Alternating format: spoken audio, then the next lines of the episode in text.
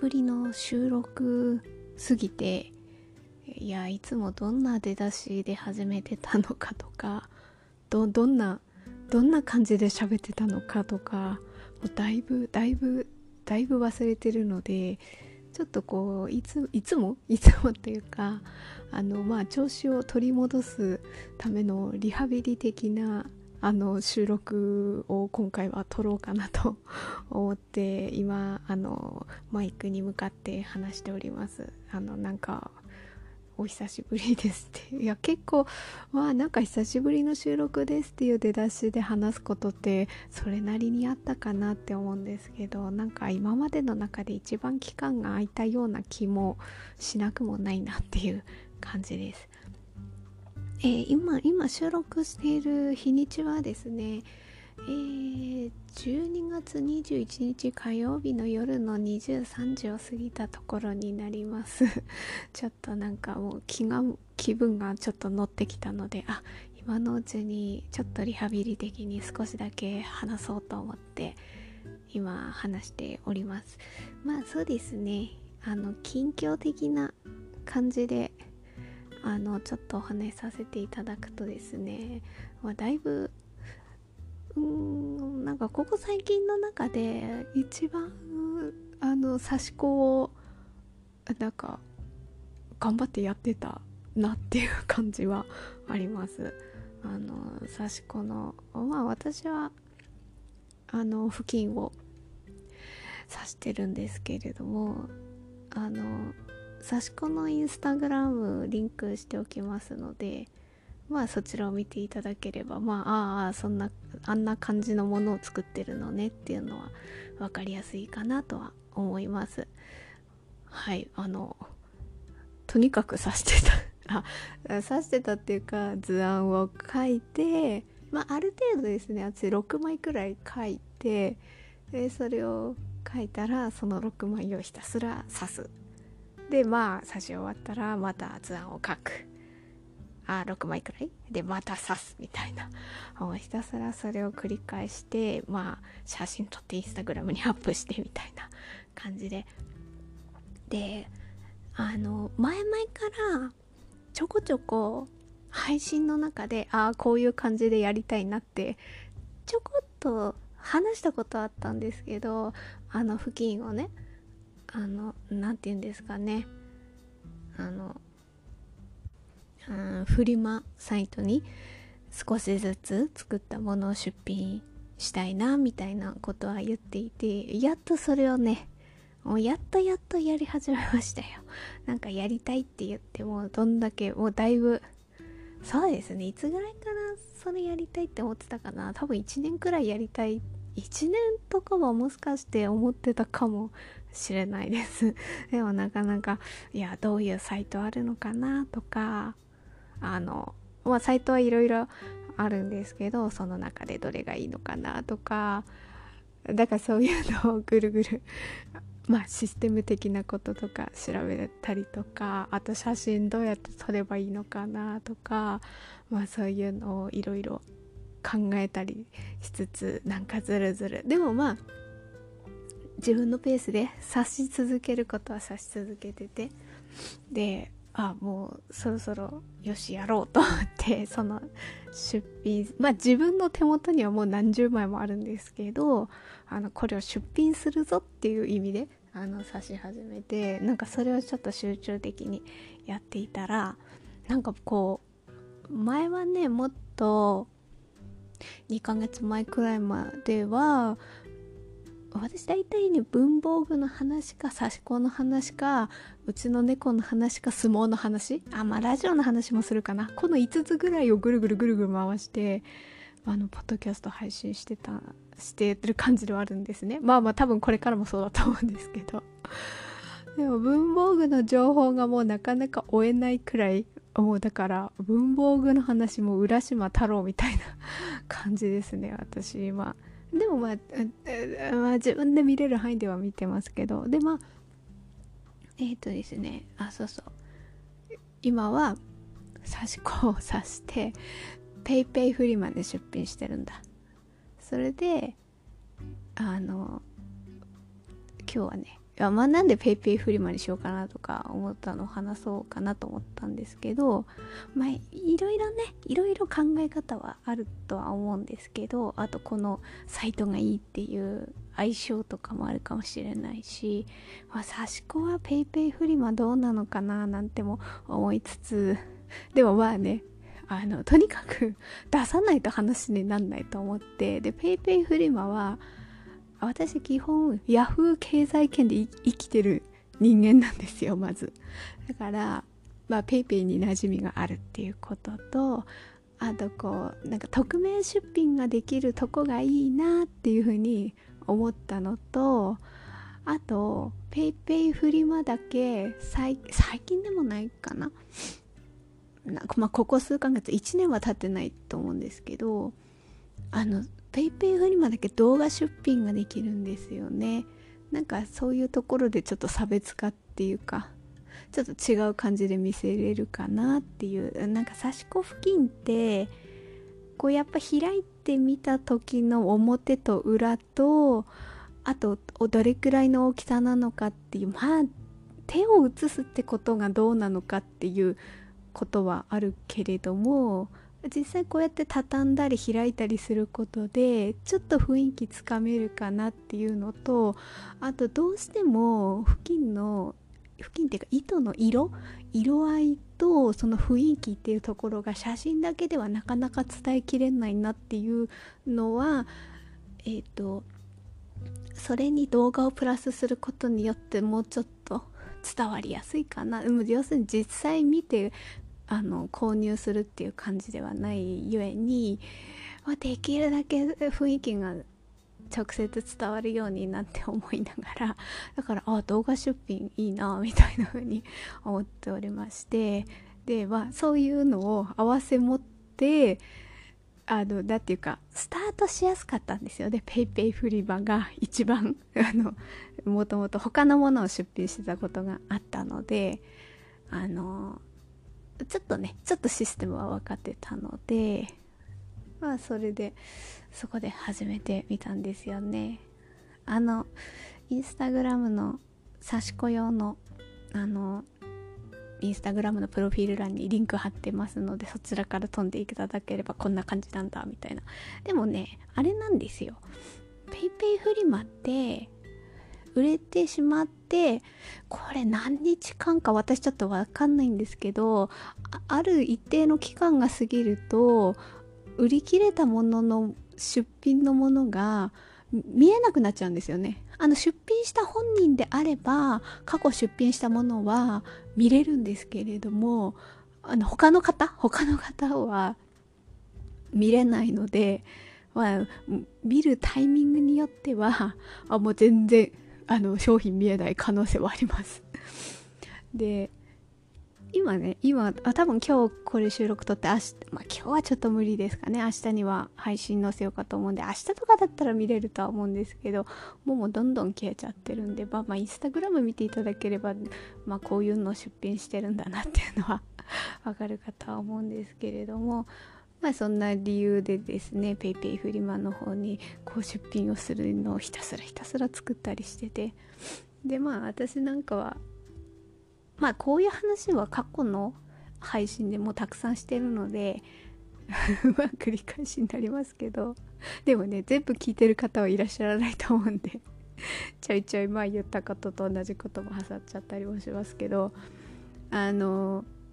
結構ねやっぱりそれがブームなのかは私はよくわからないんですけれども刺し子付近で今本とかして出ている傾向とかを見るとやっぱり人目指しが多いなっていう印象はあります。私だってね人目指し憧れてますよ。華やかでないいなみたいな。素敵だなって思うんですが思うんですがあのインスタグラムのね今日あのインスタグラムにアップしたで今日はねさや型のできた完成のものと私インスタグラムの方はその完成したものとあとインスタグラムって10枚くらい写真が載せられるので後半部分では制作過程をこうこんな感じで作ってますっていう流れがまあまあ3枚程度ですけれども途中途中で写真を撮ったものとかもアップしてるんですが今日はですねさや型のあの模様の刺し子付近の完成品をアップしましてそこの文章でも私あんまり長い文章は書かないんですけど あの完成しましたこの糸で刺しましたみたいなことしか書かないんですけどちょっとね今日はね文章を書いてでもこれはね前も配信で言ったことあるんですわ。なんですけども改めて文章でまあ何書いたかってあのなんであのいわゆる模様刺しでなおかつ伝統的な模様をひたすら繰り返して刺してるわけですね。なんでこれが好きかと言いますとあの刺し子の本ですね。今出てる本じゃなくてね。まあこれ書かなかったんですけど吉田栄子さんの刺し子の本だったんですけど1970年代の刺し子の本。これは図書館で一番最初はねやっぱり刺し子の本ってその年代のものだともう新たには売っていないので図書館のしかも書庫書庫っていうんですかあれ。あの奥でねあの図書館の方にお願いをして奥の部屋から出してもらうみたいな やつですよね。ああいう感じで出してきていただいて、えーと、初版が1970年代のものだったりとかあってそれを見た時にあ今私刺してんのと同じだみたいな。付近まあ付近っていうか本当に木の桶にかけて雑巾として使ってますみたいなもういかにもその年代の付近付近っていうかまあ雑巾みたいな感じしてるんです使ってる写真なんですけどでもその模様を今も私は指しているっていうところに何て言うんですかね同じことやってるみたいな ことになんかそれは、まあ、いわゆる例えば刺繍とか、まあ、手芸っていう感じとも違うあなんて言うんですかね。刺し子ってもともとまあ装飾っていう意味合いが現代だと強いですけど刺し子はもともと生活するために必要なもので布とかがそんなすぐ買えないからもうボロボロなものを当て布して重ねて塗ったりとかしてでその中に何て言うんですかね装飾的な意味合いの個性も出すためにそういう模様でっていうことがあったりするわけでまあ現代になってきてその意味合いは変わってきてはいますけれどもでもそういう昔ながらの伝統模様っていうところではその時代も今もあ同じことやってんだなって思うところに驚きと感動と心地よさみたいなものは私は感じるわけででもまあもちろん人目指しの柿の花なんかは前々からあるのでそういう意味でも人目指しもそうなんですけど私は特にやっぱ模様刺しの方が 心地よくさせるのでまあある意味この伝統的な模様。なんかオリジナルとしてね自分が何か新たな図案で刺すっていうそれはそれでね一つ素敵だと思うんですよ。それはそれで素敵だと思うんだけど私が指す意味ではもうひたすら同じことやりたいわけですよ。あ例えばあ50年前も同じことやってた人いたんだなみたいな感じ。をなんか味わうのが私はね私はそれが好きっていうことですよ。どっちがいいっていう話ではなくて私はそういうところに心地よさとあとそれがまた次の代もつながっていったら嬉しいなって思うのでそういう意味でせっかくねこう脈々とあの何て言うか伝統的な模様として受け継がれているものがあるわけでそれをまあひたすら指してでそれがまた次の世代もつながっていったらっていうかだからその何て言うんですかね記録を残していくっていうか それはまあ私のインスタグラムの中で細々とやってるだけですけれども。まあそういうのがなかなか非常にこう私は味わい深いものがあるなと思うのでこう指してきたその先人たちの図案を ひたすら。まあちょっとね私なりに刺す順番とか刺し方とかっていうところはあのちょっとね変えたりはしますけどでも図案としては朝の葉は朝の葉だし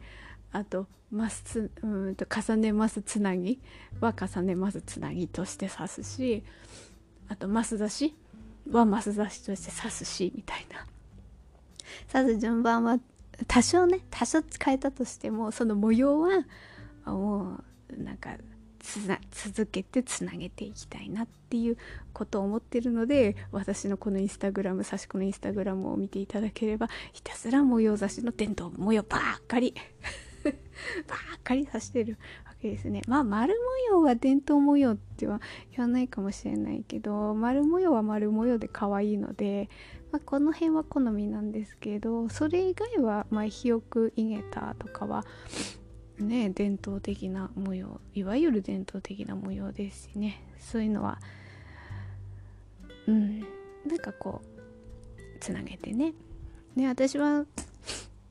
あの斜めに3分割してそういうのであの一つの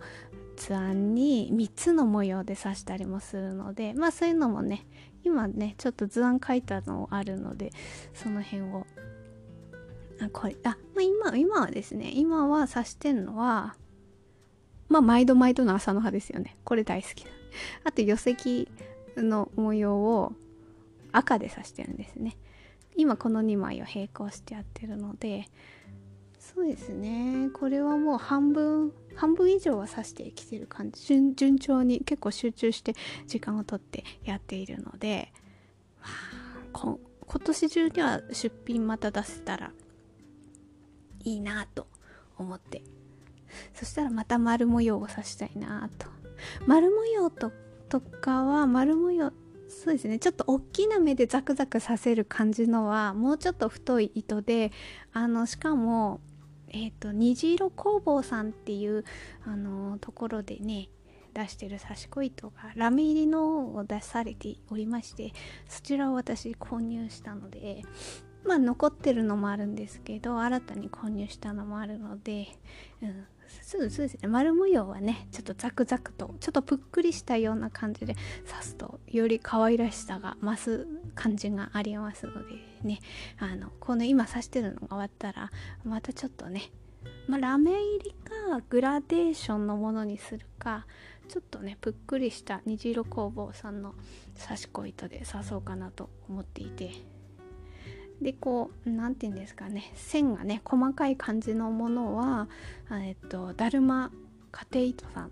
の方が虹色工房さんよりはちょっと細めなのでまあまあその図案とえっと糸の太さのバランスをちょっと見ながら考えながらこの模様だったらちょっと細めのちょっとね繊細な感じがいいかなとかなんかそういうのまあその辺はあの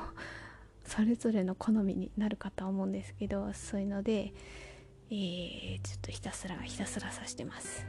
まあちょっと近況報告を兼ねてあの刺し子のなんか今何をメインにやってるかっていうのをちょっとお話しさせていただきました。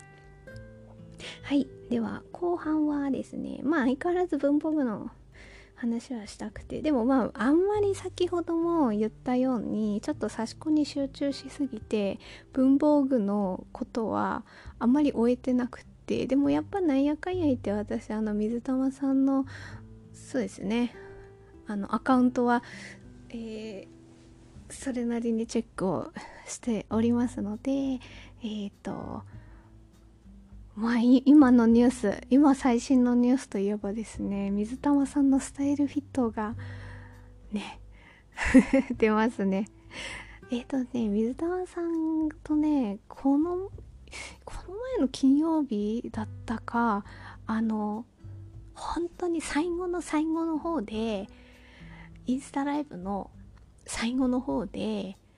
えーと、文具女子博に行けなかった人がたくさんいるだろうからちょっとチラ見せしますねって言って えーとチラ見せをしてくださった商品がそこでね水玉さんねスタイルフィットとは言ってないんですけど映ったパッケージ見るとこれスタイルフィットだなっていうのが 分かってですね。で、えっと NE6 から出すっていう風に言ってて NE6 っていうのは、まあ、ちょっと定義私のあやふやな説明だからざっくりですけどあの東北の加入 NE6 に加入している東北の文房具屋さんがが限定で出している商品っていうことですね。まあその中ではあのオンラインをされているあの文房具屋さんもあるので必ずしも東北だけではないんですけれどもでもまあ実際にね店舗とか行って手に取れるのは東北の人からだよみたいな 意味合いであのね文房具の発売なんて言ったらやっぱりこう大きな 大きな関東圏関西圏がどんどんどんっていう感じでなんか東北の方はやっとやっと 後から伝わってくるみたいなところがあるからまああえてね東北限定でみたいなのがあってで多分そんな感じで出されたんではないかと